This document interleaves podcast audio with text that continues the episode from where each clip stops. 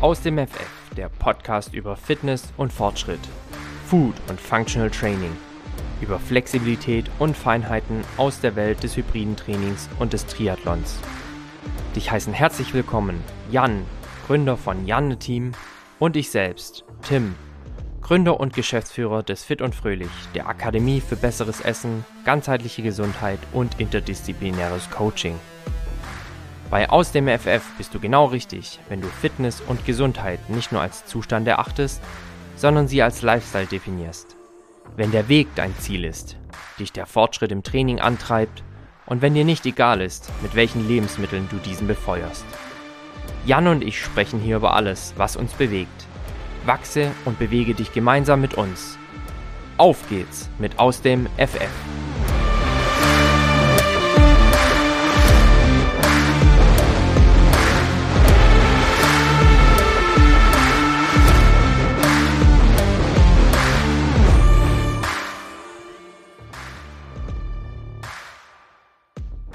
Einen wunderschönen guten Abend, liebe Zuhörerinnen und Zuhörer. Es ist Sonntag 20.18 Uhr, ähm, während andere jetzt den Tatort bereits schauen. Äh, Tim ist unser Tatort heute das Mikrofon und bei mir ist es das Schlafzimmer, also nicht die Kimbanate. Hallo Tim, wie geht's dir? Ich grüße dich, mein Lieber. Danke der Nachfrage. Her hervorragend bis glänzend. Stark. Nee, im Ernst, alles, alles fein. Äh, bei mir ist es nicht die Kiminate, sondern ich habe ja tatsächlich äh, ein Homeoffice. Mhm. Also ein echtes Office, ja. so, äh, wo ich meine ganzen, ja, betrieblichen Sachen habe. Also habe da den Luxus, mir ein eigenes Räumchen einrichten zu können oder dass ich mir den, das einrichten konnte. Da sitze ich jetzt gerade ja. mit meinem Podcast-Equipment. Also, das ist heute mein Tatort. Und ich freue mich, dass wir uns mal wieder hören. So ist es. So ist es. Nach der Gastfolge in der letzten Woche Richtig. und nach, nach deiner Folge mit Simone, ja. die übrigens auch sehr, sehr spannend war. Ah, das war cool. Wieder so ein bisschen ah. äh, Flashback haben.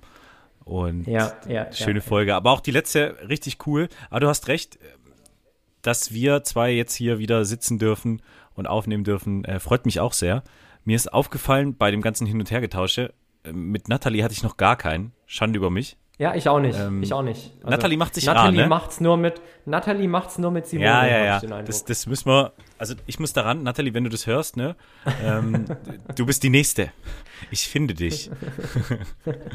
Kriegen wir hin. So ist es. Also also ich ich auch. Äh, ähm, das kann ich dir versprechen, Natalie. Ja. Äh, zieh dich warm an. Deine Wobei, deine Laufweste. Sie hat jetzt sie hat jetzt äh, sie hat jetzt äh, plaudere ich ein bisschen aus dem Nähkästchen. Ich war gestern Golf spielen. Oh, jetzt. Das erste Mal in meinem ah, Leben. Richtig. Und Natalie, die alte Golferin, hat mir natürlich gleich geschrieben, dass wir irgendwann mal eine Aus dem FF-Podcast-Folge mit dem Thema Golf machen. Also ich bin da offen für. Coole Nummer. Weiß ja nicht, ob ich so viel, ob ich so viel Fachwissen dazu beitragen kann. Ja. Aber äh, ja, wir schauen ja öfters mal über den Tellerrand. Ja. Und da ist das Thema Golf mit Sicherheit auch eins, was man mal beleuchten könnte. Also Nathalie, wir haben ein aus dem FF-Podcast Folgen-Date zum Thema Golf. Das finde ich richtig cool. Also das werde ich mir auf jeden Fall anhören, weil ich bin einer, ich belächle den Golfsport noch so ein bisschen. Ähm, aber auch, weil ich es noch nie so wirklich versucht habe, außer Minigolf. Und Minigolf hasse ich, weil da gewinnt nicht der Beste, nicht der beste Golfer, sondern der am meisten Glück hat. Äh, kann ja, mir keiner erzählen. Ja, also Minigolf ist, das hat mich immer abgehalten. Ähm, ich weiß nicht, wie es euch geht, aber also da habe ich immer negative Erfahrungen, weil ich an dem Tag immer sehr viel Pech hatte, ähm, wo ich Minigolf gespielt habe. Okay. Ausgerechnet an dem Tag. Jan, ja. ich habe mich diese Woche sehr über dich gewundert. Oh, jetzt kommt. Mhm. Jetzt, jetzt. Also ich musste auf meine Uhr schauen. Ja und dort, und dort nicht nach der Uhrzeit sehen, sondern nach dem Datum. Ja. Heute schreiben wir den 25.06. Und Jan ist in der letzten Woche drei 40er Intervalle gelaufen.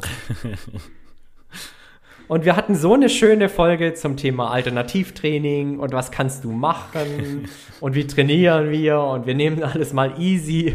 Und Jan läuft 340er Intervalle mitten im Hochsommer. Äh, was ist da los? Ja, ich, äh, ich gebe zu, ich war auch am Skiergometer. Ich habe es getan äh, mit dem Skiergometer im Fitnessstudio.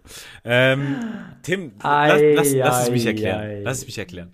Ähm, ich habe ja immer noch Oberschenkelprobleme und ja, okay, ich, ich rede mich raus, ja, ich rede mich raus. Und da haben sie 340er, da haben sie 340er Intervalle, hast du gedacht, na, da gönne ich meinem Oberschenkel doch mal hatte, ein bisschen Erholung hatte, und laufe nur die 340er. Ich hatte Angst um meine, um meine Leistung und Garmin hat gesagt, mach doch mal 340er Intervalle. Dann sag ich, hey, klar, danke. da wäre ich jetzt von mir aus gar nicht drauf gekommen. Ja, Schande über mich. Ähm, und du, du greifst auch vor, äh, dass, du raubst mir jetzt meinen aus dem FF. Und deswegen habe ich vorhin gesagt, Tim, ich, hab, ich komme heute mit zwei Vorbildern der Woche. Falls du auch mir das klauen willst. Ähm, was, ja. Das ist nicht so, wie wir es eigentlich vereinbart haben, meine Beinchen und ich. Ja. Ähm, ja. Vor allem ich auch. Ja, und, und du und ich eigentlich. Ja. Unsere, Thema, äh, unsere ja. Folge zum Thema Off-Season und Alternativtraining. Es ist aber zu meiner oh. Verteidigung, und das muss ich wirklich sagen, völlig unstrukturiert. Also mein Laufen und Fahrradfahren und Schwimmen und ein bisschen Kraft und Brust und Bizeps ist wirklich einfach einmal schütteln verstehe, und verstehe. rauswerfen und denken, oh ja, warum nicht? Ähm, verstehe, verstehe. Ähm, und deswegen war das aber auch echt geil, hat Spaß gemacht, gebe ich offen zu. Ja. Aber er kann die Füße halt einfach nicht stillhalten. Ich kann sie nicht stillhalten. Ähm, aber und auch zu meiner Verteidigung, das ist der laufschwächste Monat bisher. Ähm, und deswegen okay. erkennt man leicht, vielleicht leicht ja, die Offseason. Ist noch, ist noch äh, gerade so noch gerettet. Ja. Vielleicht ein Stück weit gerettet. Mal gucken, mal gucken wie sich das jetzt weiter. Aber wo wir schon dabei sind, aber wo wir schon dabei sind, also du konntest 340er Intervalle aus dem FF laufen. Was konntest du noch aus dem FF? Ähm, ja, also tatsächlich das Thema äh, Laufen und Verstehen, dass der Körper nicht äh, von der einen Nacht auf die andere ähm, das Leistungsniveau ähm, verliert. Das muss ich ja wirklich sagen. Ich habe es geschnallt, ja. Ähm, wir haben schon beeindruckende Körper, also in general, jetzt nicht nur äh, du und ich. Ähm, du, sondern, ich habe schon einen beeindruckenden Körper. Muss man halt einfach sagen. Leute, also das war so jetzt nicht gemeint, aber äh, all in all, wir bauen nicht so schnell die Leistung ab, wie man das meinen könnte. Ähm, äh, das habe ich tatsächlich gelernt und verstanden und das hat Spaß gemacht und deswegen war der Laufsport dem Laufsport frönen, äh, so wie du äh, mir das mal aus den traditionellen Laufsport-Memoiren geschildert hast. Was war das nochmal? Ähm, von, von oh diesen, ja, das waren die, die, die viktorianischen Regeln ja, genau, genau, genau. Laufen, zum Laufen in schnellem Schritt. Genau, und das habe ich in der letzten Woche aus dem FF gekonnt, ähm, in verschiedenen Varianten. Ähm, also einmal schnell, einmal langsam, einmal lang, einmal kurz. Und das hat mir schon viel Spaß gemacht und es lief wieder ganz gut. Aber es ist weiterhin völlig unstrukturiert. Also ich habe mir so zum ersten siebten mal so ein paar Gedanken gemacht wie ich in der Offseason äh, anfange, Struktur reinzubringen. Ähm, aber es ist deutlich äh, weniger fokussiert und deutlich weniger ambitioniert als jetzt in der ähm, Preseason, wenn man so will. Ähm, aber ja, das, das würde ich auf jeden Fall nennen. Verstehe. Das würde ich auf jeden Fall nennen. Ja. Verstehe, verstehe. Was konntest du denn aus Fein. dem FF? Ich will mal weg vom Sport heute ja. und will das Thema Haushalt auf den Tisch bringen. Oh. Mhm ich konnte meinen Haushalt machen. Und ich bin aktuell viel am Reisen mhm. Und öfters mal unterwegs mit meinem Köfferchen. Und es beinhaltet meistens, dass du mit einem ja, gepackten Koffer irgendwo hinfährst und mit einem Koffer voller Wäsche wieder zurückkommst. Ja. Das ist ein Aspekt des Haushalts, also Wäsche machen. Aber zeitgleich habe ich diese Woche bestimmt zwei, dreimal gestaubsaugt. Ich habe heute erst den Boden Ach, gewischt. Da, ich da wird sich Nathalie jetzt gerade freuen. Da wird sich nett. Ja, die, die dann musst du dich ab und zu mal. Ja, da musst du dich ab und zu einfach mal um, um deine Toilette und um dein Waschbecken und dein Bad kümmern. Ja, ja, ja. Äh, alles diese Woche erledigt. Und gleichzeitig möchte ich das mit einem Appell verbinden. Oh. Denn ich bin der Meinung, es gibt nach wie vor zu viele Haushaltsmuffel. Vor allem auf unserer männlichen Seite, Jan. Ja. Ich, ich, ich meine zu wissen, dass du nicht mit dazu gehörst. Nee, nee, also per se nicht, weil ich schon länger alleine ja. lebe und aber auch durch die Bundeswehr ja. geprägt bin und ähm, gewisse Hygienestandards habe. Ja, also genau du und ich, muss man sagen, wir sind Single-Haushalte, beziehungsweise allein lebende Haushalte. Also wir wohnen beide alleine. Ja. Und es bedingt halt, dass du deinen Arsch hochkriegen musst und die Bude sauber halten solltest. Ja. Wenn es nicht aussehen sollte wie bei Hempels unterm Sofa. Aber das hat uns die Bundeswehr ja beiden eingetrichtert, ja, stimmt, dass, ja, man, dass man ab und zu mal die Stube fegen sollte, ja. beziehungsweise reinhalten sollte, dass man morgens sein Bett macht und so weiter. Also ich bin auch ein doch ordnungsliebender Mensch. Und jetzt kommt mein Appell an diejenigen, die das vielleicht äh, anders handhaben, beziehungsweise in äh, Doppelhaushalten leben, sei es mit Frau, sei es mit WG-Mitbewohnern. Ey Leute, engagiert euch im Haushalt und gebt da nicht den Macho oder ähm, lasst euch dazu verführen, dass andere die Arbeit machen, nee. sondern packt mit an. Ja, das, das äh, da ist Konfliktpotenzial ausgemerzt, da ist, fühlt man sich gut, wenn es irgendwie doch einigermaßen reinlich ist. Ähm, wenn man sich zu Hause wohlfühlt. Und mein Paradigma ist da immer, ich möchte zu Hause barfuß gehen können, ohne dass mir was an den Füßen klebt. Ja, genau. Hundertprozentig. Und wenn ich merke, und ich, ich merke, ich kann nicht mehr zu Hause barfuß laufen, ohne dass ich ständig irgendwelchen Dreck an den Füßen habe, dann ist es Zeit. Und von daher bringt euch im Haushalt ein, teilt euch das auf, bringt mal den Müll runter, bietet euch mal an, Staub zu saugen. Ähm, das macht zu zweit auch viel mehr Spaß als alleine. Oder wenn man dem anderen dabei zuguckt, dass er den kompletten Haushalt alleine schmeißen muss, Safe weil Nummer. das macht auf Dauer, das macht auf Dauer unzufrieden und ist auch nicht ganz fair. Ich würde auch sagen, äh, das ist sogar ein Beweis der, der wahren Männlichkeit, der tiefen äh, Männlichkeit, äh, wenn Voll. man einfach sich da auf Augenhöhe bewegt und äh, nicht irgendwelche patriarchalischen äh, Gedankenmuster da noch innehält, also nicht in der heutigen Zeit. Äh, Punkt eins. Frage ja. zum Thema Reisen und äh, Hygiene und Sauberkeit und überhaupt. Bist du einer, der vor dem Urlaub saugt, dass wenn du nach Hause kommst, ähm, ein schönes äh, Zuhause hast? Oder sagst du nach mir die Sintflut? Ersteres. Also okay. ich verlasse das Haus schon so, ja. dass ich ja. mich darauf freuen kann, wieder zurückzukommen. Ähm, und es ist ja, haben wir ja gerade gelernt, sowieso schon viel zu tun, ne? Die ganzen Wäscheberge und so. Ei, ei, ei. Dann, Sportsachen. Ja, Sportsachen. also dann hast du nicht auch noch, ja, Sportsachen, dann hast du nicht auch noch Bock, irgendwie deine Bude aufräumen zu müssen. Ja. Ähm, wenn du zurückkommst. Das Thema Müll vorm Urlaub wegzubringen oder vor langeren Reisen ist auch was, weil du willst nicht, dass es anfängt zu leben, während du weg bist. Oh, ja. Ja, ja. Also viele Themen, die da zu beachten sind. Und ja, also wie gesagt, ähm, ich lebe jetzt auch seit 32 minus, ja, also seit zwölf Jahren, 13, 14 Jahren nicht mehr zu Hause und immer irgendwo alleine oder vielleicht auch mal in der WG. Und da gehört Haushalt einfach mit dazu. Ähm, die Zeiten, in denen Mama dir hinterherräumt und putzt und wäscht, das ist vorbei. Bei mir schon lange. Ja. Und ich muss auch sagen, ich, es macht mir schon auch Spaß, manche Dinge mehr, manche weniger, ja, aber wenn es schön zu Hause ist, ist es schon, ist es schon was Feines. Ja. Ähm, Sehe ich, seh ich auch so. Ähm, und also kann ich nur, kann ich nur supporten. Ähm, Finde ich ein cooles Thema. Sollte man eigentlich unsere Haushaltstipps, also die pragmatischen Haushaltstipps, könnte man, könnte man fast eine eigene Folge machen, ähm, wo Voll. bestimmt der Großteil den Kopf schüttelt. Aber long story short, ähm, durchaus relevant und nochmal, ich äh, unterstreiche den Appell zu 100 Prozent. Äh, ja. So, Tim. Hätten wir das abgefrühstückt. Ähm, ich ich würde ganz kurz eine coole Einleitung nochmal zu unserem Thema finden wollen, ähm, weil wir wollen heute darüber sprechen, wie das so ist als Unternehmer, als Gründer ähm, etc. Und ich glaube, das ein cooler Aufhänger dazu ist, dass wir am Sonntagabend um 20.30 Uhr, während halb Deutschland ähm, den Tatort guckt oder was auch immer guckt oder Netflix-Dokus suchtet, äh, hier unseren unternehmerischen Geist, auch wenn der Podcast natürlich jetzt nichts äh, im Sinne eines äh, profittreibenden Unternehmertums oder sowas äh, abzubilden ist, aber all in all, also wir sitzen jetzt hier gerade und nutzen unsere Zeit durchaus intensiv. Und ähm, ich würde das gerne als Einstieg wählen, ähm, weil wir auch ein sehr interessantes Vorgespräch hatten ähm, zum Thema Unternehmertum, wie das denn so ist, Ehrgeiz zu haben, Ziele zu haben und das dann auch in dein Unternehmen äh, zu gießen und dann eben auch an einem Sonntag zu arbeiten, ja, ist es jetzt nicht, aber ähm, sich die Zeit zu nehmen, zu priorisieren und eine gewisse Struktur im Tag zu haben. Ähm, das soll heute unser ja, Thema. Ja, wenn ich da, wenn ich da, wenn ich da vielleicht auch reingrätschen darf, ja, Podcasten macht uns Spaß, macht uns allen Spaß.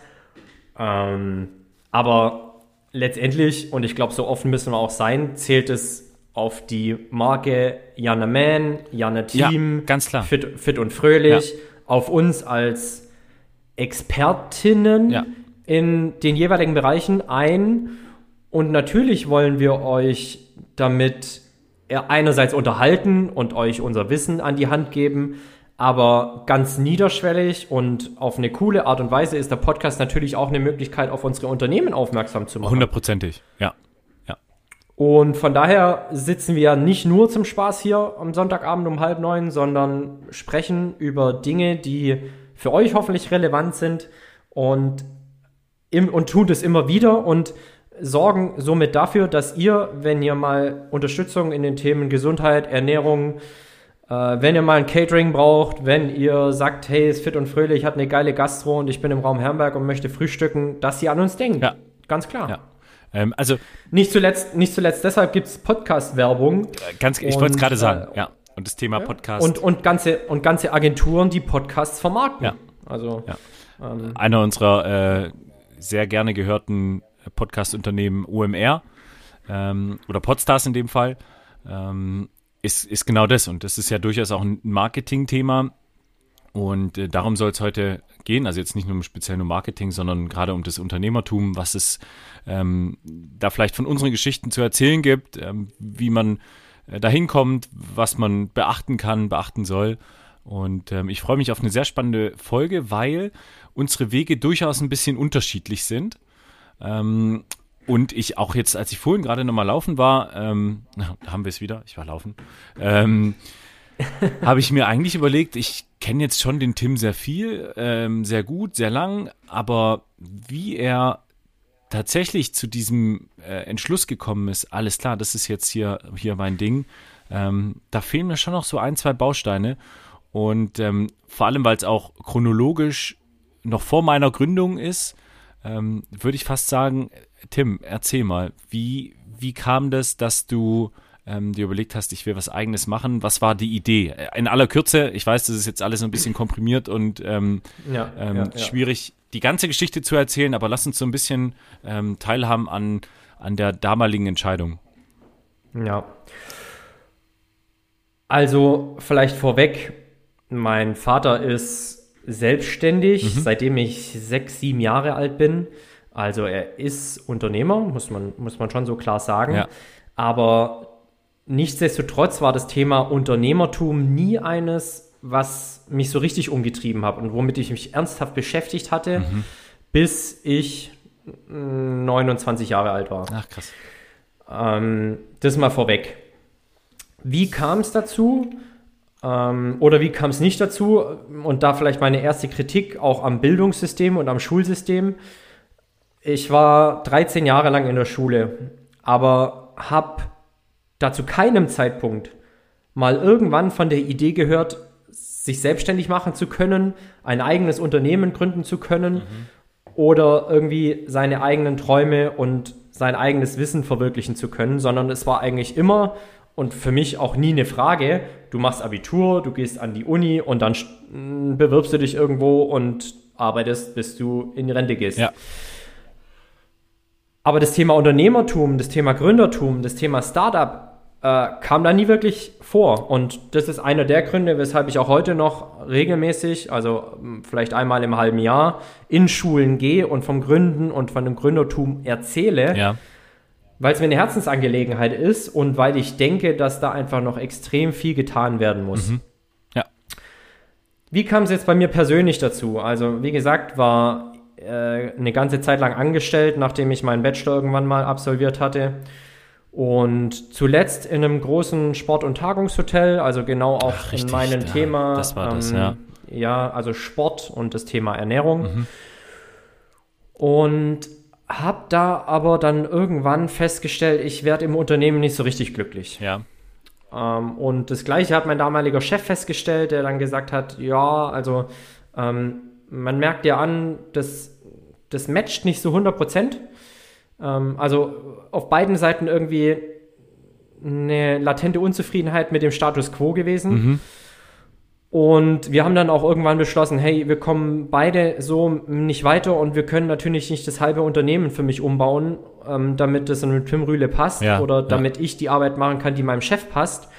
Und manchmal muss man das sich auch offen und ehrlich eingestehen und das ist dann, glaube ich, auch nicht schlimm, dass ein Unternehmen nicht zu einem Arbeitnehmer passt. Ja. Und so haben sich unsere Wege dann getrennt und das war im Frühjahr 2020. Ach krass. Und wir wissen alle, was im Frühjahr 2020 dann noch gewesen ist, nämlich Corona. Yes. Und ich glaube, ich war zur Corona-Pandemie nicht der Einzige, der sich dann ganz stark damit beschäftigt hat, was eigentlich zukünftig, also in den nächsten zwei, drei Jahren, sein Lebensinhalt sein soll. Mhm. Weil viele, dadurch, dass sie nicht oder dass sie aus dem Hamsterrad ihres täglichen Tuns herausgekommen sind, Zeit hatten, sich zu überlegen, was ist eigentlich der Sinn meines Lebens. Und vor einiger Zeit hatte mir da auch eine, eine sehr, sehr gute Freundin ein Buch zum Geburtstag geschenkt. Und das ist mein Einstieg auch in das Thema Persönlichkeitsentwicklung gewesen, würde ich sagen. Okay. Äh, das ist das Buch The Big Five for Life mhm. von John Streletsky. Ich weiß nicht, ob du es mal gelesen hast. Nee, noch nicht gelesen, ähm, aber schon mehrfach davon gehört. Also aus unterschiedlichen Richtungen. Ja, ja. ganz, ganz, ja. ganz, ganz große Empfehlung. Ähm, um mal den Einstieg in das Thema oder in die Frage es hinzubekommen, was will ich eigentlich vom Leben und was erwarte ich vom Leben und wie kann ich mich in diesem Leben selbst verwirklichen. Ist es nicht der Kaffee äh, am Rand der Welt? Das ist ein Folgebuch, genau. genau also genau, das sind genau. mehrere okay. Serien. Ja, ja, ja, äh, und dann gibt es ein Buch, das nennt sich Wiedersehen am, am Rande der Welt. Ähm, also da gibt es mehrere Serien und John Streletsky ist auch jemand, der sich genau. ganz stark mit dem Thema Persönlichkeitsentwicklung und so weiter beschäftigt. Der, der Name hat geklingelt und äh, ja, ja, passt. Ja, ja, ja. Also long story short, das Buch hatte ich gelesen und dann in der Verbindung mit meiner Situation Anfang 2020, dass ich keinen Arbeitgeber hatte und äh, die Corona-Pandemie es mir ermöglicht hat, ganz, ganz viele Tage einfach sinnlos mit meinem Rennrad durch die Walachei zu fahren. ähm, haben zu dem Entschluss geführt, ich möchte es einmal in meinem Leben mit meinen Themen selbst versuchen. Und das wirklich nur einmal. Ja. Und wenn ich auf die Fresse falle, dann habe ich es wenigstens versucht. Hm.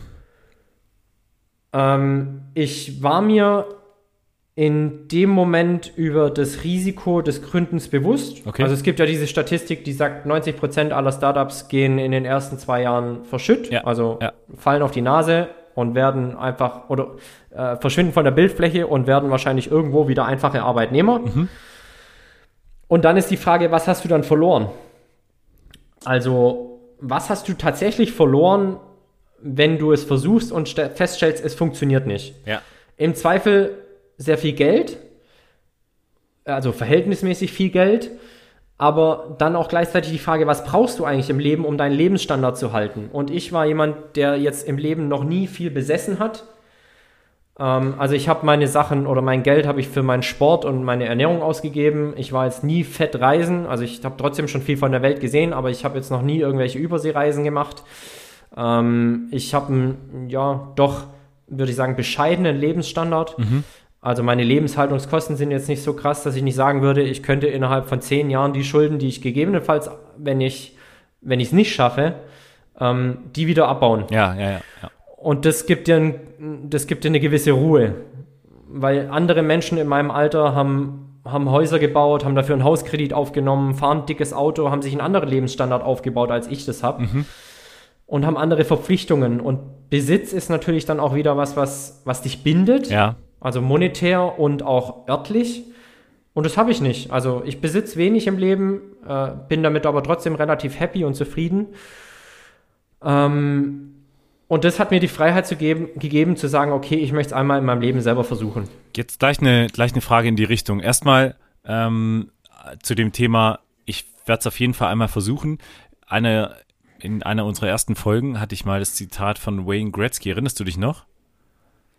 Ähm, von Boah. dem Eishockeyspieler. Ja, ähm, ja, ja. Wenn du nie, also du verfehlst 100% der Torschüsse, ähm, wenn du nie aufs Tor schießt. Ja, ähm, ja das, das war damals das Zitat und ging ja. auch in die Richtung, also das erstmal dazu passt sehr, sehr gut und ist auch genau das, was vielen fehlt. Ähm, der Mut, das dann zu machen. Ähm, und jetzt aber dann die Frage, wie, was war dann dein Ziel? Also wenn du sagst, ähm, du hast einen Lebensstandard, der, oder du gibst dich mit ähm, Normalität, was heißt Normalität, das klingt so, so negativ behaftet, aber du brauchst jetzt nicht viel, um zu leben. Ähm, mhm. Was war dein Ziel? Hattest du das Ziel der Gewinnmaximierung oder ging es eher um was ja. Höheres oder was war da die Idee? Warum, warum gründen? Also. Ja, also ich denke, es gibt natürlich kurzfristige und langfristige Ziele und natürlich bist du dir am Anfang bewusst, dass du extrem viel arbeitest. Das tue ich auch heute noch, würde ich behaupten.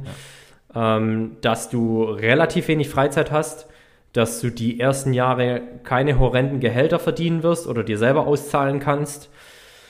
Äh, dessen musst du dir natürlich schon bewusst sein. Aber natürlich hast du das langfristige Ziel, irgendwann mal dich vielleicht aus dem ganzen Operativen, das du tust, herauszunehmen Angestellte zu haben, ähm, nicht mehr, äh, mehr 24-7 zu arbeiten, sondern vielleicht geregeltere Arbeitszeiten zu haben, ja. irgendwann mal auch wieder in den Urlaub fahren zu können, ähm, dir Freiheit zu erarbeiten, mhm.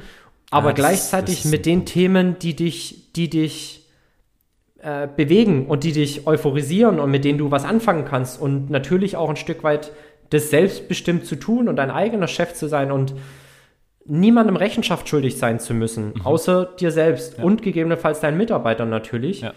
Ähm, das waren so die Themen, die mich beschäftigt haben und irgendwo auch ein Stück weit, und das klingt jetzt sehr pathetisch, aber die Verantwortung gegenüber der Gesellschaft, mhm. weil ich gesagt habe, sowas wie es fit und fröhlich gibt es noch nirgendwo und es wäre eigentlich fahrlässig, eine Geschäftsidee, die du hast und die gut ist und die von denen dir auch Experten bestätigen, dass die gut ist und tragfähig ist, weil sonst kriegst du kein Geld von der Bank. Ja, ja, klar, ja. Ähm, die in der Schublade verschwinden zu lassen, nur weil du nicht bereit bist, Risiko zu gehen. Mhm. Also jetzt sehr hochtrabend, aber die Gedanken hatte ich damals wirklich. Ja, ja.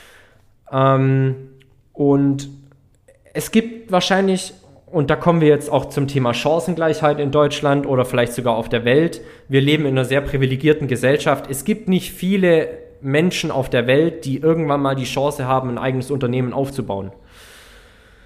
Und ich habe ein Jahr in Südafrika erlebt, da sind die Menschen gerade froh, wenn sie am, am, Tag genug Geld haben, um sich was zu essen zu kaufen. Und wir haben die Möglichkeit, zu einer Bank zu gehen, einen guten Businessplan vorzulegen und dafür Geld zu bekommen, dass du aus diesem Geld, das du bekommst, mehr machen darfst.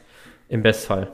Das ist, äh, ich könnte es jetzt mit äh, einer relativ spannenden Statistik belegen. Ähm, 98, also wenn, wenn du jetzt sterben solltest, ähm, ist die Wahrscheinlichkeit, und dann wiedergeboren werden solltest, ist die Wahrscheinlichkeit bei 98 Prozent, dass du ähm, nicht besser gestellt bist als jetzt. Ja. Also wenn ja, du als du? deutscher Staatsbürger.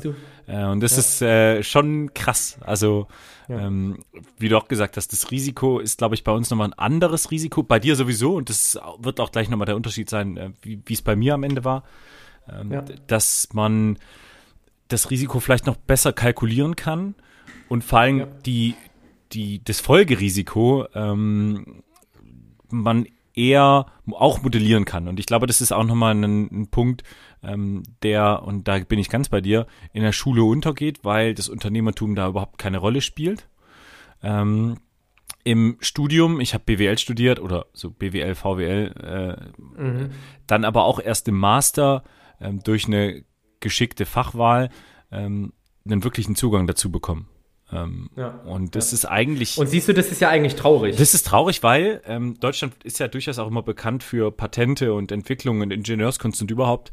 Und die ähm, Zahl der angemeldeten Patente ist rückläufig. Ähm, ja. Und zwar dramatisch rückläufig, ähm, wenn man es dann noch im Vergleich mit den anderen großen Wirtschaftsnationen sieht.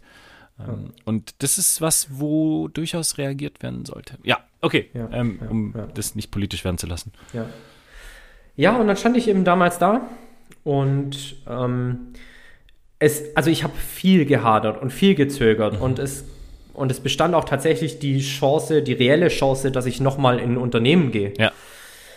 Ähm, muss dann auch sagen, es gab hier in meiner Gegend und in meiner Region und je mehr ich mich mit dem Thema Gründertum und Startup und ja auch Unternehmertum beschäftigt habe, irgendwann bewegst du dich in einer Blase, in der du natürlich auch viele Vorbilder hast. Ja. ja. und an denen du dich orientieren kannst und äh, zu denen du aufschaust und deren Weg du dann natürlich dann auch irgendwann gehen möchtest. Und irgendwann war mein Wunsch so groß, dass ich gesagt habe, okay, und jetzt mache ich das. Und das war der Punkt, an dem ich auch für mich gesagt habe, es gibt keinen Weg zurück. Ja. Und jetzt gibt es nur noch eine Richtung und, und zwar die Richtung und die hundertprozentig Vollgas. Ja, krass. Cool. Und dann, und dann war die Entscheidung halt safe und dann ist es eigentlich, ja, also wenn du dann mal dein Commitment hast, dann ist es eigentlich eine Erleichterung, weil ich lag viele Nächte wach und habe hab mich gewälzt und habe überlegt, ob ich das wirklich machen soll. Mhm. Ähm, aber als ich die Entscheidung getroffen hatte, war es eine Erleichterung und dann wusste ich auch, was ich zu tun habe. Ja. Businesspläne schreiben, Leute ansprechen, ähm, Leute finden, die dich in der ersten Phase unterstützen, dir guten Rat einholen, also in meinem Fall Gründungsberatung, Senioren der Wirtschaft, die Hoga Gründungsberatung und da gibt es überall Unterstützung. Und natürlich baust du dir in dem Prozess auch gleich dein erstes Netzwerk auf. Ja, ja. Und dann marschierst du. Und dann weißt du auch, was es was es braucht, um deine Vision und deinen Businessplan in die Tat umzusetzen. Und dann musst du alle Schritte gehen, die diesen, ja, die, die der Businessplan beinhaltet. Ja. Von der Location-Suche in meinem Fall ähm, bis hin zur Mitarbeitersuche, Finanzierung, äh, Recherchemaschinen, Vergleiche einholen, etc. pp, bis du dann irgendwann mal Tag X hast, wo du aufmachen darfst. ähm, und dann ist der Prozess der Gründung mit Sicherheit nicht zu Ende, weil die Frage ist ja dann, wann ist eigentlich eine Gründung zu Ende und wann ist ein Startup kein Startup mehr. Das ist ein Aber ich würde ja. ich, ich würd definitiv sagen, das Fit und Fröhlich ist nach wie vor eine Gründung und ein Startup. Und wir sind auch noch lange nicht aus der Phase raus, wo wir sagen, es ist einfach und es läuft und wir sind schon so groß, dass uns jeder kennt und uns mhm. fliegen die Aufträge zu. Nee, das ist harte, harte Arbeit, weil Gründertum wird schon auch oft romantisiert und du denkst, ein Startup ist was richtig Cooles und jeder will dein, deine Dienstleistung oder dein Produkt. Aber am Ende des Tages ist es halt auch oft harter Vertrieb. Ja, und natürlich. Da musst du rausgehen, da musst du in die Sichtbarkeit gehen. Ja. Da musst du Marketing machen, da musst du vielleicht auch darüber nachdenken, ob du einen Podcast machen willst, um Leute zu erreichen. Ja. Ähm, und du hast am Anfang halt einfach nicht das große Budget wie andere vielleicht, um Werbung zu schalten, um Instagram zu bespielen, um äh, Zeitung jede Woche zu machen. Also, und das sind die Themen, die dich dann umtreiben. Und wie verkaufst du dein Produkt so, dass du am Ende ein erfolgreiches Unternehmen aufbauen kannst? Ja. Ähm, das ist, das ist richtig spannend, weil ähm, das unterscheidet uns wirklich voneinander, äh, wie wir zu diesem Thema Gründer und Unternehmer gekommen sind. Ähm, weil du noch mal ganz viele Prozessschritte hattest, ähm, weil du eben Vollzeitgründer, Unternehmer äh, bist und warst. Ne? Ja, ähm, ja. Und das unterscheidet uns eben auch nochmal, weil du quasi vom, vom, beim Reißbrett angefangen hast. Also Voll. Es, es Aber das ist doch ein ganz guter Übergang zu dem, was du gemacht hast, nämlich nebenberuflich gegründet. Und vielleicht ja, nimmst du ja. mich und unsere Zuhörer mal in deinen Gründungsprozess mit. Also von den ersten Gedanken mhm. zu sagen, hey, ich möchte Jan ein Team aufbauen ja. oder Jan ein Team Coaching, ja. bis hin zu dem Thema, hm, dass du sagst, okay, das machen wir wirklich. Ja, ähm, vor allem, weil wie du sagst, das ähm, neben bei was gründen, ähm, klingt auch schon wieder so äh, romantisiert. Ähm, ich fange mal vorne an, weil, und das muss ich ehrlicherweise äh, gleich vorwegnehmen, meine Gründung war Mittel zum Zweck. Ähm, dadurch, dass ich bei der Bundeswehr einen öffentlichen Arbeitgeber habe und der in Teilen noch auf sehr äh, feudale Gesetze zurückblickt, die aber immer noch Anwendung finden, ähm, habe ich durch mein ähm, Instagram ähm, immer so am Rande der ähm, Möglichkeiten der Nebentätigkeit agieren können. Also in dem Moment, wo du bei der Bundeswehr bist und einen äh, Job nebenher machst, äh, musst du quasi eine Neben Nebentätigkeit anmelden. Äh, die ist reglementiert auf acht Stunden die Woche und 40 Stunden, äh, 40 Prozent vom Jahresendgrundgehalt. So, ähm, das ist quasi der, der Bruttojahresverdienst mit der höchsten Erfahrungsstufe. Ähm, alles hochbürokratisiert, aber bedeutet natürlich auch, ähm, dass man sich in gewissen Limits bewegen muss. Ähm, dadurch, dass ich das immer als äh, Kleinunternehmer gemacht habe und Nebengewerbe, war ich natürlich häufig dazu gezwungen, auch sehr, sehr lukrative und spannende Gebote abzulehnen. Habe ich auch mal in einer Podcast-Folge ähm, erzählt, was es da für, für Themen gab. Ähm, und das hat mich dann immer wieder limitiert. Ähm, ich fand eine OMR-Folge mit Caro Kauer sehr, sehr spannend. Wir sind so zum selben Zeitpunkt bei Instagram gelandet und sie konnte die weiteren Schritte machen, während ich so ein bisschen in dem Bundeswehr-Korsett ähm, mich austoben musste. Äh, ich habe natürlich bei der Bundeswehr auch eine Karriere gemacht, also das ist, äh, das darf ich, will ich gar nicht irgendwie abtun. Ähm, aber was das Social Media äh, Influencer-Dasein angeht, war ich limitiert. Ähm, dann hat man sich dann irgendwie so ein bisschen arrangiert und gedacht, naja, das ist ja ein ganz schöner Nebenverdienst und alles schön und gut. Und ähm, aber wie geht's weiter? Was ist der nächste Schritt? Und in einer, in einer sehr dynamischen Zeit kam dann ein, ein Angebot, weil ich auf meinem Instagram-Kanal immer wieder Lauftipps, äh, Ernährungstipps, äh, alles so ein bisschen freie Schnauze gegeben habe, also auch relativ unstrukturiert, ähm, kam ein Angebot und hat gesagt, äh, wie wär's, wenn wir zusammenarbeiten? Wir stellen ähm, das technologische Handwerkszeug und äh, du hast dein eigenes Coaching. Ähm, ein sehr, sehr spannendes Angebot, wo ich gemerkt habe, das ist mein Ding, weil äh, bei der Bundeswehr ist das Thema Ausbildung, da, da bin ich Feuer und Flamme ähm, bei Ausbildungskonzepten, ähm, Strategien etc. Ähm, also ich bin gerne am Menschen. Ähm, also das liegt mir. Ähm, und dann habe ich mich mit dem Thema beschäftigt, aber es war klar, es gibt weiterhin diesen limitierenden Faktor ähm, Budgetbegrenzung und Zeitbegrenzung. Jetzt muss man natürlich sagen, ab wann ist Instagram, wie kann man das messen? Also mache ich acht Stunden, äh, wenn ich jetzt einen Post mache, um Content zu wahren, ist es eigentlich auch Arbeit und das ist Freizeit. Hochspannend. Ähm, aber am Ende ging es, wie gesagt, darum, ein Mittel zu finden, wie man eben auch dieses Coaching anbieten kann ähm, ohne diese 40% Jahresendgrundgehalt zu reißen. Ne? Also, dass alles im, im ähm, Flow ist und dass alles äh, ja, legitimiert ist. Ähm, und dann bin ich zu dem Entschluss gekommen, ja, dann, dann gründe ich doch mein eigenes Unternehmen, um eben ähm, mich als, als Person davon zu trennen. Und dann gibt es ein, Unternehmenskonstrukt, was quasi, wo ich dann angestellt bin ähm, also was quasi dann die, die Einkünfte ähm, verwaltet etc. Und ähm, so war quasi dann die Thematik Gründen als Mittel zum Zweck bei mir ähm, das Thema. Und ja. dann bist du raus aus diesem Korsett?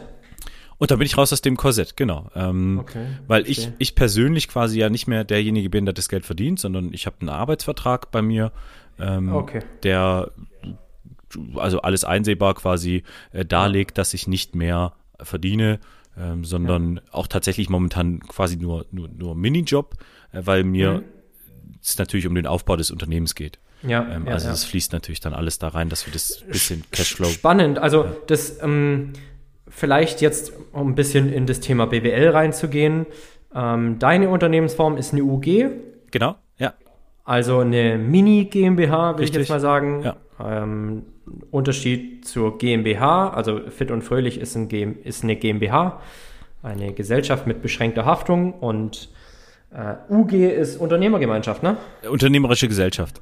Unternehmerische Gesellschaft. Genau. Ja. Äh, also äh, äh, beides juristische Personen, ja. also keine Personengesellschaften. Natürliche, ja genau. Und mhm. genau, also keine natürliche Person, sondern ja. eine juristische Person. Ja.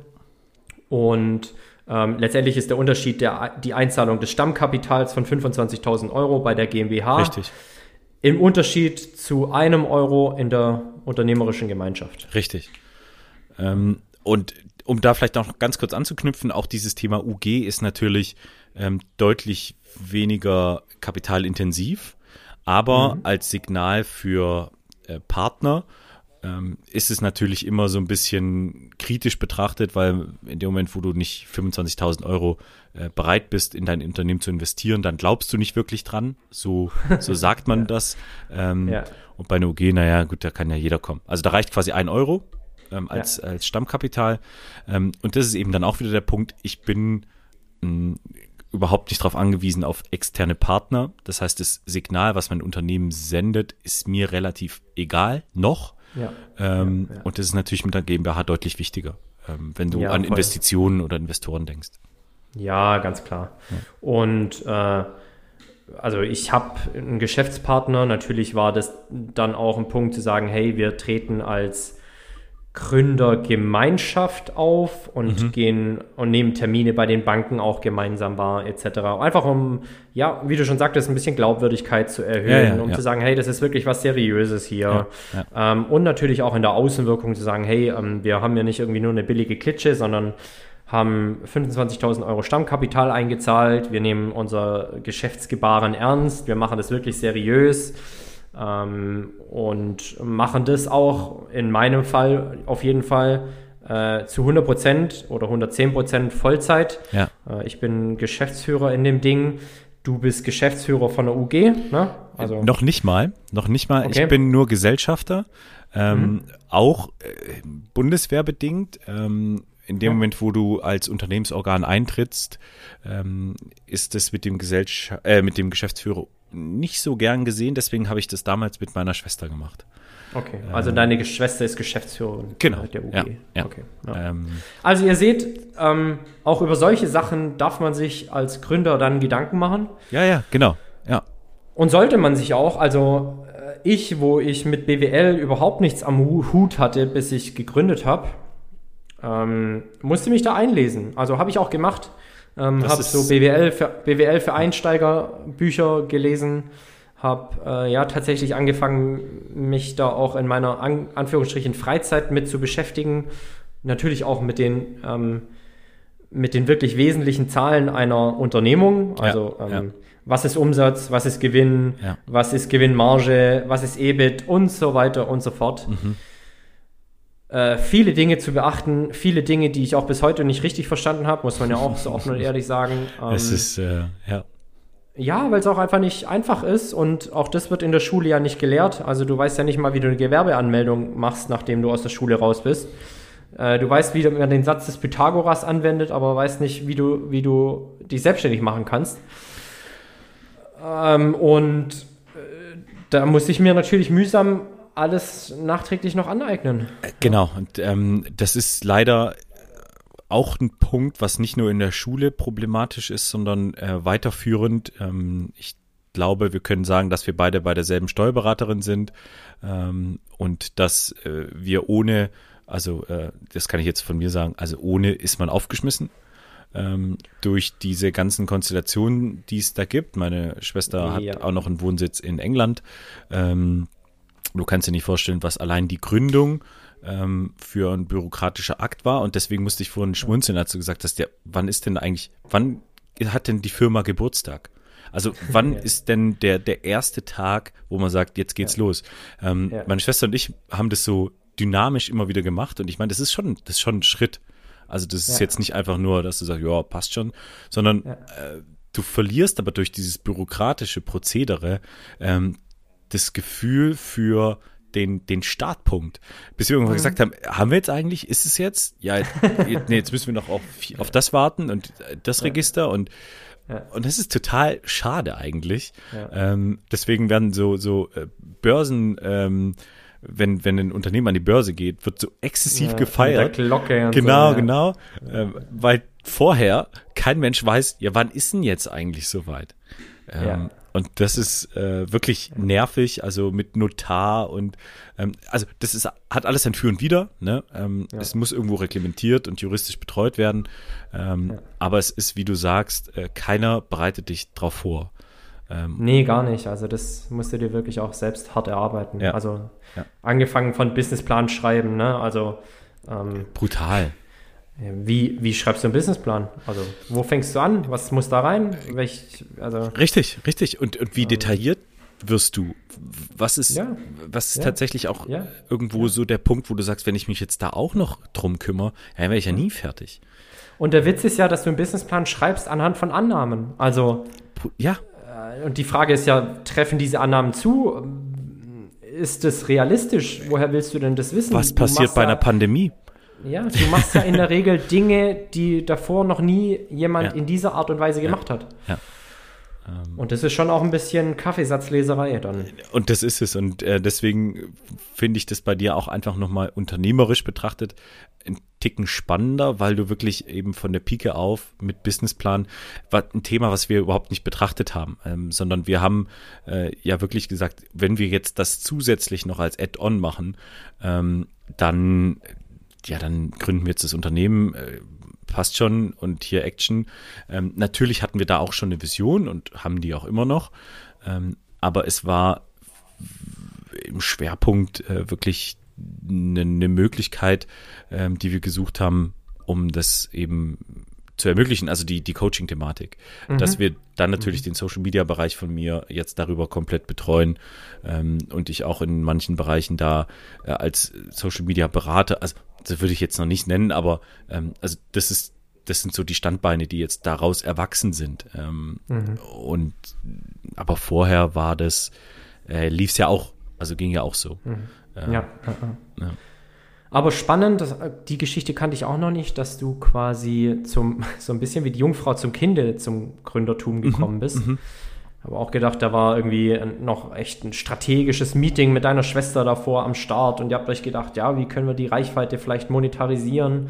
Ähm, weil es macht ja nur Sinn, ne? du hast eine große Reichweite, ja, klar, ja. dir folgen viele Menschen. Mhm. Warum das nicht auch irgendwie auf einen, ein, ein Standbein stellen, dass das dann auch ein Unternehmensstandbein ist?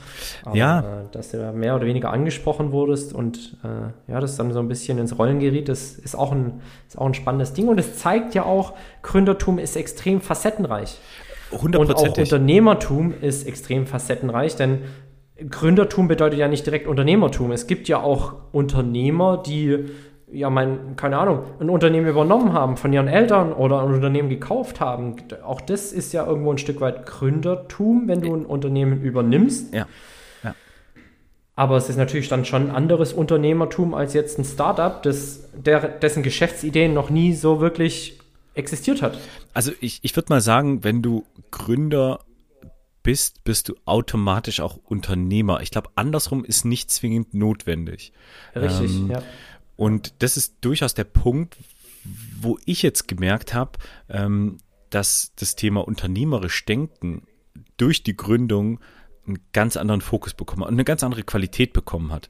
Ähm, ja. Und ich lerne da täglich dazu. Also gerade jetzt beim Thema ja. Coaching ähm, mit Simone und Nathalie ähm, ist es, ist es durchaus strategischer geworden und unternehmerischer. Und das finde ich so spannend. Ja. Ähm, also ganz, ganz stumpfes Beispiel, was für, Market, was für ein Marketingmix hast du, was für ein Marketingbudget hast du und mhm.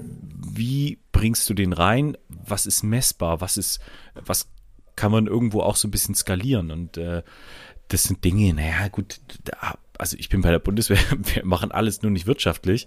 Ähm, also natürlich haben wir gewisse Sachzwänge, aber im Schwerpunkt geht es darum, dass Sicherheit da ist und das kostet Geld und das ist jetzt mal zweitrangig, drittrangig. Ähm, was auch gut so ist. Also das, das will ich gar nicht äh, kritisieren. Ähm, aber meine Entscheidungen beim, bei der Bundeswehr sind kaum wirtschaftlicher Natur. Ähm, also natürlich gucke ich, dass es eine gewisse sinnvolle, effiziente und effektive Steuerung des Materialflusses gibt. Ja aber am Ende entscheide ich immer im Sinne der Verfügbarkeit. Ja. Koste es, was es wolle. Und das ist ja. ein ganz anderer Kniff, als ich aktuell bei Janne Company, äh, so heißt quasi das Unternehmen, was, was den Dach bildet, ähm, oder dann eben bei Janne Team ähm, zu treffen habe. Also, ja. das muss man einfach sagen. Ja, ja. Ähm, ja 100 Prozent, 100 Prozent. Wie du sagst, facettenreich. Extrem, ex, extrem facettenreich, ja. Ähm, und das macht das Ganze wieder so spannend. Ähm, Jan, ich würde jetzt auch im Anbetracht schon unserer fortgeschrittenen Zeit noch auch mal das Thema, also ähm, um jetzt vielleicht den Fahrplan für die Folge so ein bisschen festzulegen, ähm, mal um das Thema auch Sicherheit und Unsicherheit von mhm. Gründertum sprechen, ja. weil das haben wir im Vorgespräch auch schon sehr ausführlich besprochen und ich glaube, das ist was, was die Zuhörerinnen auch noch interessieren könnte. Ja. Und wenn wir das Thema durchhaben, wäre mein Vorschlag, dass wir ausnahmsweise mal die Folge splitten, weil ich glaube, das Thema Gründertum und Unternehmertum vielleicht doch noch ein bisschen facettenreicher ist, als wir uns das beide gedacht hatten. Ja, ja, ja. und bevor das hier extrem ausufert und wir auch ein bisschen schwammig werden, ähm, wäre mein Vorschlag tatsächlich, dass wir das zweiteilen und es eine zweite Folge zum Thema Gründer und Unternehmertum geben wird. Sehr gerne. Und wir aber jetzt vielleicht da nochmal äh, um das Thema Sicherheit sprechen. Also vielleicht meine Frage an dich. Du bist bei der Bundeswehr aktuell, das ist dein Hauptarbeitgeber, du mhm. hast nebenberuflich gegründet. Und mit Sicherheit hast du dich auch schon der Frage gestellt, ist Jan a Company vielleicht irgendwann mal dein alleiniger Arbeitgeber und willst du aus dem nebenberuflichen Gründertum vielleicht ein Vollzeitgründertum machen? Mm, eine hochspannende Frage, die mich seit zwei Jahren, nee, seit der Gründung eigentlich ehrlicherweise beschäftigt. Ähm, insbesondere, weil, und da ist das Thema Sicherheit ein ganz, ganz relevanter Punkt, ähm, ich bei der Bundeswehr natürlich ähm, die Sicherheit gepachtet habe ähm, also ein Arbeitgeber, der äh, quasi immer zahlungsbereit ist, ähm, es kaum Ausfälle gibt, außer irgendwelche Transaktionssachen stimmen nicht. Aber also, wenn die Bundeswehr nicht mehr zahlen kann, dann haben wir ein Problem. ähm, ja. Man blickt in die USA, wo, aber also lange Rede, kurzer Sinn, das Thema Sicherheit habe ich da auch nochmal in einem ganz anderen Faktor. Und bei einer Entscheidung hin zu Janne Company würde ich ja tatsächlich dieses äh, diese Sicherheit, dieses Netz, was man ständig hat, was mir auch bei der Gründung eigentlich das Risiko komplett genommen hat, ähm, würde ich verlieren. Mhm. So dass ich ähm, diesen Schritt als äußerst mutig äh, momentan behandle und sehr, sehr genau abwäge. Ähm, bei der Gründung hatte ich natürlich das Ziel oder die Idee, dass ich irgendwann nahtlos übergehe. Ende der Dienstzeit, ähm, ich bin mein eigener Boss, ähm, so und so läuft es.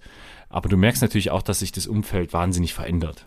Ähm, und irgendwann musst du ja über eine Vision dann nachdenken. Also mhm. jetzt nur über das Coaching und äh, Influencer und überhaupt, das, das schließe ich grundsätzlich mal aus.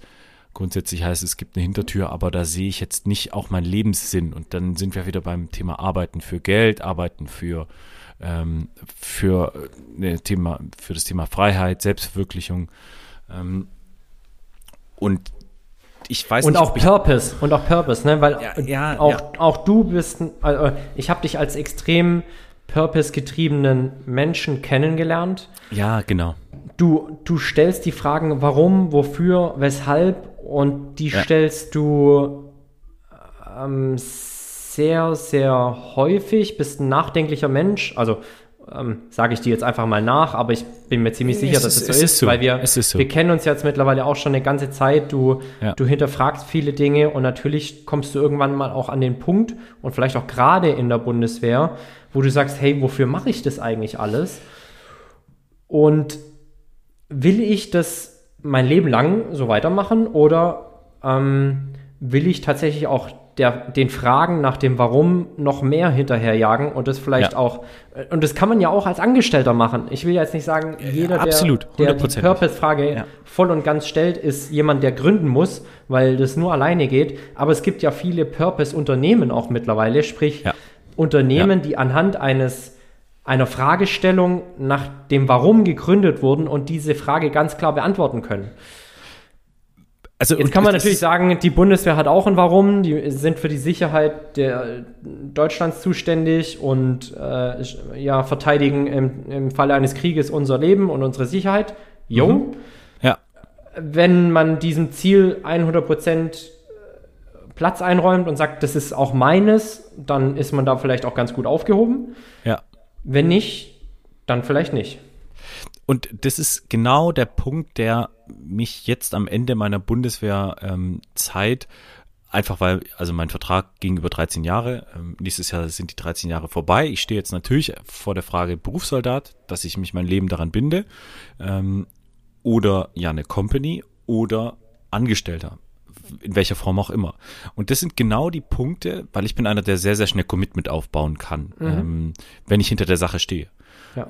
Und so habe ich bei der Bundeswehr einen ganz tiefes Commitment gehabt, vor allem weil da noch so Dinge wie Kameradschaft, also diese Soft Skills auch nochmal anders äh, gewertschätzt werden und auch gesetzlich verankert sind. Also es gibt einen Paragraph, der nennt sich Kameradschaft am Soldatengesetz. Ähm, und also das ist einfach nochmal ähm, wahnsinnig spannend, weil mit mir das was macht. Und da kristallisiert sich natürlich heraus, was ich will. Wenn ja eine Company ähm, ein Unternehmen wird, wo ich gestalten kann, wo ich führen kann, weil das ist was, was mir unglaublich viel Spaß macht ähm, und wo ich auch meine Stärken sehe, ähm, dann ist ja eine Company meine erste Wahl. Keine Frage, mhm. weil das ist was, mhm. wo ich äh, entscheiden, gestalten, ähm, Dinge tun kann. Ähm, wenn ich merke, dass das das nicht werden kann, auch mit einer gewissen Durststrecke, die nehme ich auf jeden Fall in Kauf, weil es ist mein Unternehmen oder unser Unternehmen von mhm. mir und meiner Schwester. Ähm, und ich weiß, in zehn Jahren, da muss ich jetzt einfach beißen, dann gehe ich durchs Feuer. Also, mhm. und Klar. so einer bin ich.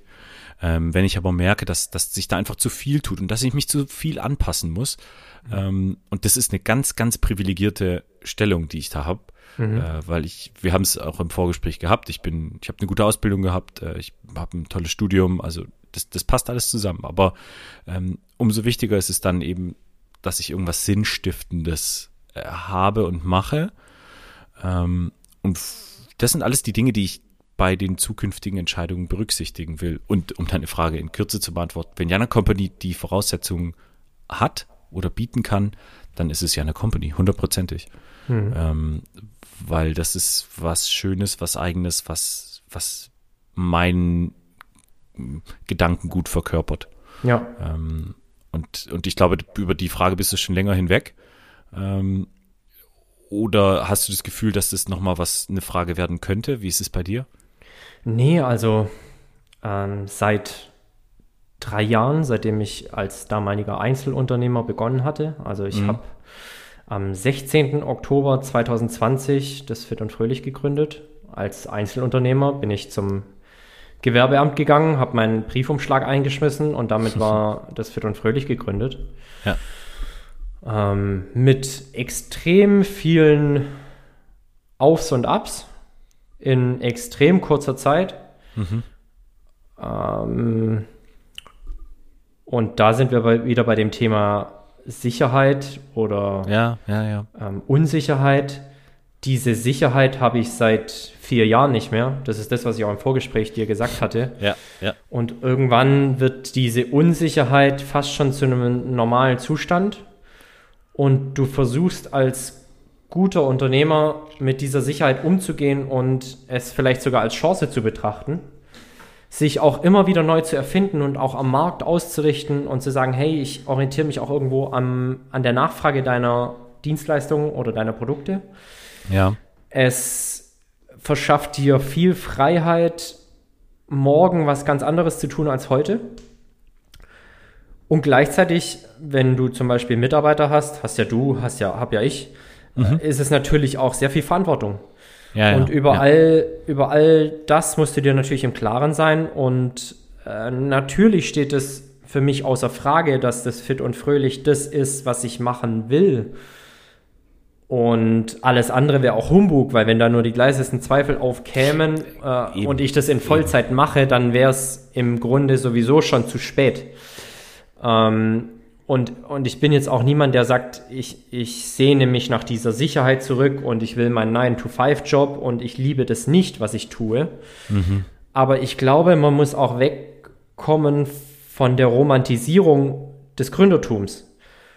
Ja, ja. Weil es bringt viele, also für mich bringt es viele Einschnitte mit sich. Äh, das Thema Freizeit, das Thema Urlaub, das Thema Flexibilität, das Thema Freundschaften das kennst du alles in, äh, mit Abstrichen. Mhm. Ähm, ich krieg da seit drei Jahren die volle Breitseite, weil natürlich auch das Thema Corona sich noch ewig ja, hingezogen hat. Ja, ja, Dann ähm, kommt mit dem Tag unserer Eröffnung vom Fit und Fröhlich, bricht ein Krieg aus auf deinem Kontinent mit all seinen Facetten und mit all den Konsequenzen, der dieser Krieg auch, die dieser Krieg auch hatte. Äh, Energiekrise, Inflation, Kaufzurückhaltung und natürlich sind dann auch Dienstleistungen, die du anbietest, vielleicht nicht mehr ganz so attraktiv, weil sie nicht mehr zum Budget von unseren Kunden passen oder unseren Kunden, mhm. potenziellen Kunden passen. Ja. Und das sind alles Dinge, mit denen du umgehen musst. Und wenn du dann natürlich sagst, hey, ich bin ein Mensch, der sehr auf Sicherheit und Vertrauen und Ordnung setzt, dann sollte man sich schon überlegen, ob das Gründen, so wie ich das gemacht habe, das richtige für einen ist. Oder ob man mhm. vielleicht auch sagt, ey, ich möchte nebenberuflich gründen, wie du es gemacht hast, mit einem sicheren Arbeitgeber, mit einem sicheren Gehalt. Mhm. Ich bin damals halt all in gegangen. Mit Sicherheit auch, weil ich, weil es für mich keine Alternative gab, nachdem ich dann gesagt habe, das möchte ich machen. Also ich bin dann schon so ein All-in-Typ. Also wenn ich was mache, dann richtig. Ja. Und auch das war für mich dann eigentlich alternativlos. Aber es bringt halt auch Unsicherheit mit sich äh, auch, kann ich auch so offen sagen, auch Einschnitte im Lebensstandard, habe ich auch schon gesagt. Äh, ich habe ja, nicht viel ja. und das wird sich aller Voraussicht nach, wenn jetzt nicht irgendwelche Wunder passieren, ähm, die nächsten Monate nicht anders darstellen. Das ist aber mhm. okay.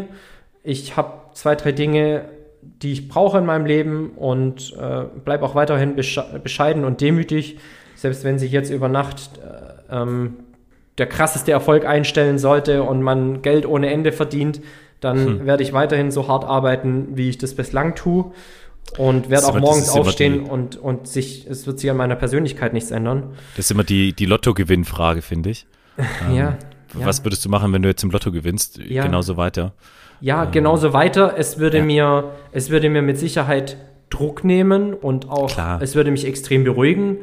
Aber ich wäre auch morgen Tim, der Geschäftsführer vom Fit und Fröhlich und hätte genauso ja. viel Bock zu arbeiten und das zu tun, was ich eben tue. Ja, genau das ist der Punkt. Also, ja. ähm, und da will ich vielleicht nochmal das Thema Romantisieren des Gründertums äh, aufgreifen, weil ähm, ich glaube, dass das zweischneidig zu betrachten ist. Also die Romantisierung findet einmal natürlich statt, weil man äh, irgendwelche heftigen Gründer kennt. Ne? Aber du kennst ja immer nur die erfolgreichen Geschichten, die, die, die es nicht geschafft haben. Ähm, die versinken ja so ein bisschen im, im Nirvana. Ähm, und es ist halt einfach der Punkt, dass man sich hinsetzen muss. Es, also man hat einfach Verpflichtungen und da ist, egal ob Sonntag oder Dienstag ist, ähm, man muss sich hinsetzen. Und wenn man bereit ist, das aufzuopfern ähm, und auch mit einer gewissen Hands-on-Mentalität auch Dinge mutig zu entscheiden. Und das ist ja auch was, was ich immer wieder sehe, dass mutige Entscheidungen nicht mehr getroffen werden. Ähm, dann, dann klappt es nicht. Ähm, ja. Und dann kann man noch so eine coole Idee haben und das ist ja dann wirklich die Problematik. Also da kann die Idee noch so geil sein, wenn man sich nicht hinsetzt und bereit ist, auch durch die Schlammzone zu gehen, ähm, dann, dann klappt das nicht. Und ja, da, das, das sieht man dann nicht, ne? Das ist schon genau der Punkt, ja. Ja, und man muss ja auch sehen, in was für Zeiten be bewegen wir uns eigentlich. Also jetzt ja, makroökonomisch gesehen. Ähm, wir hatten jahrelang Aufschwung. Die Unternehmen suchen nach Fachkräften ohne Ende. Wenn ich mich morgen bewerben würde in einem Unternehmen, wäre ich über, übermorgen wieder angestellt. So viel Selbstbewusstsein habe ich, weil ich bin auch nicht auf den Kopf gefallen. Und wenn ich diese krass, ja. Unsicherheit und und dieses Gründertum und dieses Volatile nicht mehr ertragen könnte, dann könnte ich daraus ausbrechen. Aber das ist vielleicht auch dieses, was mich anzieht. Ja, nämlich ja. sein eigenes Ding zu machen, seinen eigenen Weg zu gehen, irgendwas eigenes aufzubauen. Und wenn es dann irgendwann nicht mehr reicht, um jetzt vielleicht so ein bisschen zum, auch zum Schluss zu kommen, ja, weil wir verlieren uns, wir verlieren uns ja so ein bisschen. Und wenn es irgendwann dann nicht mehr reicht, dann kann ich hinstehen und sagen, hey Leute, ich habe es wenigstens einmal in meinem Leben versucht, hat nicht geklappt und jetzt bin ich wieder angestellt und alles ist fein. Ja. Und ich kann aber trotzdem morgens aufstehen, in den Spiegel schauen und sagen, hey, ich habe alles gegeben. Und das, um jetzt vielleicht abschließend das vielleicht nochmal zu sagen, das ist ja auch die Brücke zum Sport. Ja. Es ist ja dort nicht anders. Stell dich an diese verdammte Startlinie, gib alles, was du hast. Und wenn es nicht zum Sieg oder zu einem Treppchen oder zu einer Quali oder zu sonst was reicht, dann schau in den Spiegel, sag dir, du hast dein Bestes gegeben und sei damit gut. Ja, ja. Ähm, und das ist eigentlich genau ein sehr, sehr schöner Schlusspunkt ähm, mit der Brücke zum Sport. Ich freue mich auf die zweite Runde, weil ich sehe mich, ich sitze hier gerade, äh, um euch da kurz mal abzuholen und schaue aus meinem Fenster raus in die Weinberge und könnte noch ewig weiter quatschen. Super spannend. Ähm, ganz, ganz geile Folge. Äh, jetzt schon. Äh, ohne uns jetzt selber zu loben, aber ich finde es dann einfach selber richtig cool, was sich dann aus so einem Gespräch entwickelt. Ähm, und ich auch wieder ganz viel dazugelernt habe. Äh, aber wir machen die zweite Folge. Geht gar nicht anders. Geht, ich bin ja auch gar nicht fertig. Safe, safe. ähm, sehr, sehr schön. Ähm, Tim, hast du noch was zum Thema Gründertum, Unternehmertum, was du jetzt noch loswerden möchtest? Ansonsten würde ich in unsere zwei Abschlusskategorien gehen, mhm. ähm, dass wir die nicht vernachlässigen. Äh, nein, also wie gesagt, äh, ich werde da schon auch emotional, wenn es um das Thema Gründen ja, ja, ja. und äh, um das Thema, ja, also sein eigenes Ding machen geht. Es ist was, wo ich mit Herz und Leidenschaft dabei bin und ich sehe viele um mich herum, die genau so viel reinstecken wie ich. Man ist auch nicht alleine, wenn man gründet, ähm, auch wenn man sich vielleicht mal alleine fühlt, das ist auch mit drin. Auch das ist das Thema Unsicherheit und äh, du denkst, alle haben sich gegen dich verschworen. Nein, du bist nie alleine. Ähm, und mit ja. diesen letzten Worten äh, die Frage an dich, welchen Nachhaltigkeitshack du uns heute mitgebracht hast. Ich weiß nicht, ob ich schon mal gemacht habe, ähm, angesprochen habe, Vinted. Äh, könnte sein, dass ich schon mal gemacht habe, aber ja. ist mir jetzt wieder aufgefallen. Äh, Vinted ist quasi Kleiderkreisel 2.0, ähm, wo du deine gebrauchten Sachen sogar noch für ein bisschen äh, Taschengeld verschmökern kannst. Äh, also gebrauchte Klamotten vor allem. Mhm. Ähm, und du auch richtig coole Sachen findest, also den ähm, Produktlebenszyklus verlängerst. Ach, ich glaube, ich habe es schon mal gebracht, Vinted. Äh, aber nochmal der Reminder, Leute, ähm, richtig coole App ist das Kleiderkreisel 2.0 und auch für uns Männer. Mhm. Ähm, Sportsachen, äh, ein bisschen hochwertigere Sachen ja, äh, lohnt sich. Habe ich auch ähm, die App. Tatsächlich da, genau, äh, ein bisschen sich auch kurz Mühe zu geben, fotografieren ist relativ easy. Ja. Ähm, passt schon. Also coole Sache. Ja, auf jeden Fall. Ich habe gar, kein, hab gar keinen richtigen Tipp, weil es ist relativ schwierig, den jetzt irgendwie für sich umzusetzen. Aber ich habe eine Beobachtung gemacht, die ich mit euch teilen möchte. Und zwar auf den Ökofeldtagen. Ich habe in der letzten Folge schon darüber berichtet, dass wir dort auf einem ja, auf einer Messe für Biolandbau waren und dieses, diese Messe war so extrem gut organisiert und durchdacht Geil. und auch da wirklich ganzheitliches Konzept mit vielen geilen Caterern, mit wirklich von vorne bis hinten ähm, auch im Sinne der Nachhaltigkeit konstruiert. Also kurzes Beispiel, da sind so Go-Karts über das Gelände gefahren, natürlich ähm, elektrisch betrieben, die für die Logistik unterwegs gesorgt haben, die die Stände beliefert haben und so. Nicht, dass da noch jemand Geil. auf die Idee kommt, irgendwie mit einem äh, benzinbetriebenen Gefährt da über die Messe zu fahren, weil die Wege waren weit. Ja. Ähm, und ein Beispiel, und jetzt komme ich zu, meinem, zu meiner Beobachtung, ähm, die Toiletten, die aufgestellt wurden. Und du kennst es auf Festivals, sei es jetzt Musikfestivals oder äh, anderen Messen. Was steht da, Jan? Ein Dixie-Klo. Ein Dixie-Klo, ähm, ja. Tim, wir bei der Bundeswehr auf jedem Übungsplatz stehen Dixie-Klos. Ja. da verbringe ich Wochen drauf. Ja. Also, äh, siehst du? Ja, aber er, erzähl. Siehst du? Und dort war eben kein Dixie-Klo aufgestellt, weil wir kennen alle diese Chemikalie, die in jedem Dixie-Klo da unten drin rumschwimmt. Ja. Und um ehrlich zu sein, weiß ich nicht, was es ist, aber es ist mit Sicherheit nicht sehr ökologisch. Weil du willst ja, dass sich da die Bakterien zersetzen und äh, dass da eben, ja, und du willst, dass es am möglichst noch fein riecht und so weiter und so fort. Und auf diesem auf diesen Ökofeldtagen waren eben keine Dixie-Klos aufgestellt, sondern Trockentoiletten.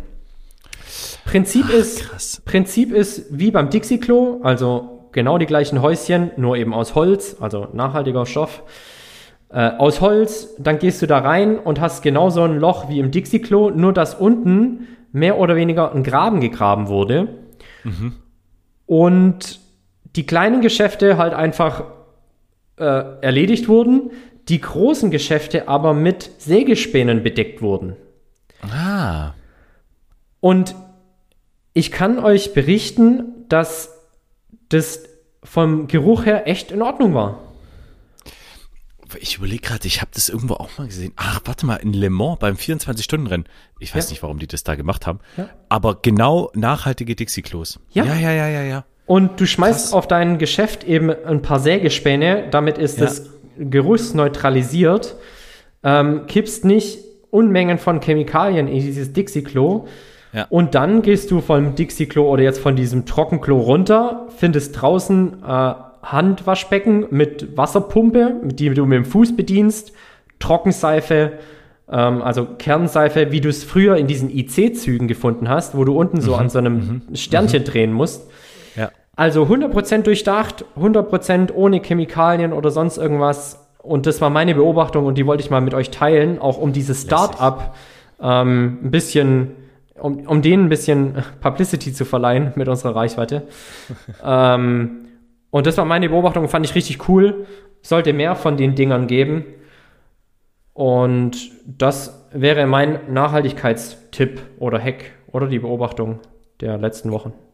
Coole Sache, ähm, sehr, sehr spannend, was sich da auch da tut. Wir haben einen sehr, sehr spannenden Minister, der, äh, also Cem Özdemir, ähm, der unkonventionelle Wege geht ähm, und solche äh, Ideen immer wieder vorbringt, äh, ja. finde ich, ohne, ohne jetzt die Partei zu, zu äh, supporten, was auch immer, aber ihn finde ich einfach momentan richtig cool. Ja. Ähm, okay, sorry. Cool, sehr schön. Tim, was ist dein Vorbild der Woche? Es ist Sarah Köhler. Warte, warte, warte, warte, warte. Ähm, Stabhochsprung? Nee, äh, Hochsprung.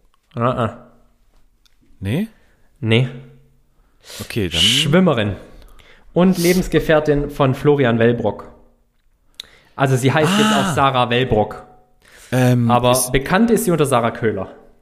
Ah, äh, äh, Langstrecke? Nee, Wellbrock ähm, ist Langstrecke, ne? Wellbrock auch Langstrecke, aber auch der schwimmt auch die 1500 auch, auch Meter im Becken, also ja, äh, ja. ein Universalschwimmer und Athlet. Ja. Und die Sarah Köhler ist auf ähnlichen Strecken unterwegs. Aber Sarah Köhler hat jüngst ihr Karriereende äh, bekannt oh, gegeben. Oh, krass. krass.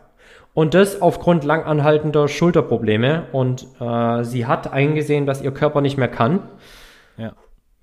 Und dass ihre Schulter nicht mehr heilt, wenn sie etliche Stunden im Wasser verbringt. Hm, mhm. Und so eine weise Entscheidung und so eine reflektierte Entscheidung zu treffen, dem Körper oder die Signale des Körpers wahrzunehmen, ernst zu nehmen und zu sagen, ich ziehe meine Konsequenzen daraus, ein Jahr vor den Olympischen Spielen in Paris. Brutal. Ja. Zollt mir enorm viel Respekt. Sarah Köhler war die erste deutsche Schwimmerin nach Franziska van Almsick, die eine olympische Goldmedaille gewonnen hat. Äh, war im Becken extrem erfolgreich und du und ich, wir wissen, wie viel Einsatz und Training und Hingabe der Schwimmsport, Schwimmsport bedingt, weil da bist du am Tag zweimal im Wahnsinn. Wasser und zählst, und zählst Kacheln und ja. Ja. ich könnte es nicht, so offen bin ich, nee. auch wenn nee. ich auch schon viel geschwommen bin, mehr als aktuell auf jeden Fall. Aber dieser Leistungssport Schwimmen, der saugt einen auf und fordert einen mental extrem. Und das hat Sarah Köhler etliche Jahre getan und hat jetzt aber gesagt, es ist Schluss. Und deshalb ist sie mein Vorbild der Woche, weil sie eine extrem tolle Athletin war, äh, war jetzt leider und ihre ja. Karriere mit sofortiger Wirkung beendete in dieser Woche. Respekt. Ähm, wie du sagst, ein Jahr vor den Olympischen Spielen. Und da kannst du dir vorstellen, was davor für Gespräche, Prozesse auch. Ja. Sie hat es bestimmt ja. noch hundertmal versucht. Also, ja. ja. Äh, und immer gegen den Schmerz. Ähm, ja. Chapeau. Finde ich ein cooles Vorbild. Ja. Ganz klar. Richtig. Dein Vorbild, Jan. Ähm, sagt dir Tim Kleinwächter was? Ist es Fußballer? Nee, nee. Hm, dann ähm, nicht. Challenge, Challenge Rot, heute gewesen. ja. Ähm, und Tim Kleinwächter ist ein Paratriathlet. Ah, okay. Hm. Ähm, er hat bei einem Trainingssturz äh, mit dem Fahrrad sein Augenlicht verloren, ähm, aufgrund eines Schädelhirntraumas und hat sich aber nicht ähm, davon abhalten lassen, weiter Triathlon zu machen und ist heute den Ironman blind gelaufen, Ach, geschwommen, okay, gefahren. Cool. Ähm, und ist mit so einem Tandem-Fahrrad gefahren. Mhm. Ähm, also ein Rennrad quasi, aber als Tandem mhm. hochspannend. Und hat jemand ähm, da dann, der lenkt? Äh, genau, genau. Mhm. Also vorne, vorne sitzt quasi sein, sein Buddy mhm. ähm, und er sitzt hinten und tritt halt wie ein Verrückter. Mhm. Ähm, und irre. Also wirklich ähm, sehr, sehr krass äh, von beiden Athleten, äh, weil er wird natürlich dann auch äh, begleitet im, beim Laufen. Ähm, und Challenge Rot an sich ist schon äh, Challenge genug und dann auch noch blind. Äh, riesen, riesen Respekt. Ähm, nie die Liebe zum Sport verloren. Und ähm, ich kenne jetzt seine Zeit gar nicht. Ähm, ich wollte eben nur mal schnell gucken, aber ich habe es jetzt ja. noch nicht rausgefunden. Ähm, aber sehr, sehr beeindruckend und ähm, krass. Ja. ja, voll. In einer Reihe sicher zu nennen mit Chris Nikic, der ja als erster Mensch mit Down-Syndrom den Ironman Hawaii ja. gemacht hat. Ja, ja. Und in einer der letzten Folgen hat, war ja auch das Vorbild der Woche Maurice, der ja quasi von also High Rocks Athlet, der von der, ähm, ja, ja. Von der Querschnittslähmung ja. zurückkam und jetzt High Rocks macht, wie wenn nie was gewesen wäre. Genau, genau. Ähm, also never give up. Brutal. Brutale Typen. Äh, Vorbild der Woche, never give up. Ähm, Tim, Stunde 13, wir haben es wieder gerissen, ähm, aber haben uns selber eingebremst. Sehr, sehr spannende Folge. Es hat mir sehr, sehr viel Spaß gemacht. Ähm, ich hoffe, wenn ihr das hört, äh, habt ihr auch äh, genauso viel mitnehmen können äh, wie ich und habt auch eine gute Zeit gehabt. Ähm, vielen Dank fürs Zuhören. Ähm, Tim, es war eine Freude. Ähm, ich freue mich auf die Runde 2. Dito, mein Lieber, vielen Dank für, ja, schon auch ein Stück weit ein tiefgründiges Gespräch. Also ich merke ja. es, es geht nicht spurlos an mir vorbei, was wir hier besprechen. Ja. Wühlt ja. natürlich auch nochmal viele Emotionen der vergangenen Jahre mit auf und da knüpfen wir in der nächsten Folge dran an. Vielen Dank fürs Einschalten, fürs Zuhören. Ihr findet unseren Podcast überall, wo es Podcasts gibt. Nach wie vor der Wunsch, der Aufruf und die Anregung dazu, gerne mal ein Like dazu lassen, die Folgen in eurer Instagram-Story zu teilen, wenn sie euch gefallen und ja, Leuten Bescheid ja. zu sagen, dass es uns gibt. Und jetzt, ja, wo, wann immer ihr uns hört, einen guten Tag, eine gute Woche, einen guten Abend. Wir sind raus. Tschüss und ciao. Bis dann, ciao.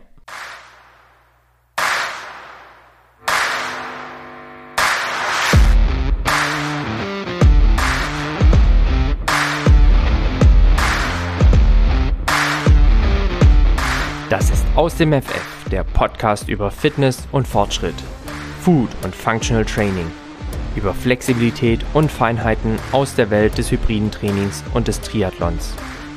Dich heißen herzlich willkommen Jan, Gründer von Janne Team und ich selbst, Tim, Gründer und Geschäftsführer des Fit und Fröhlich, der Akademie für besseres Essen, ganzheitliche Gesundheit und interdisziplinäres Coaching. Bei Aus dem FF bist du genau richtig, wenn du Fitness und Gesundheit nicht nur als Zustand erachtest, sondern sie als Lifestyle definierst. Wenn der Weg dein Ziel ist, dich der Fortschritt im Training antreibt und wenn dir nicht egal ist, mit welchen Lebensmitteln du diesen befeuerst. Jan und ich sprechen hier über alles, was uns bewegt. Wachse und bewege dich gemeinsam mit uns. Auf geht's mit aus dem FF.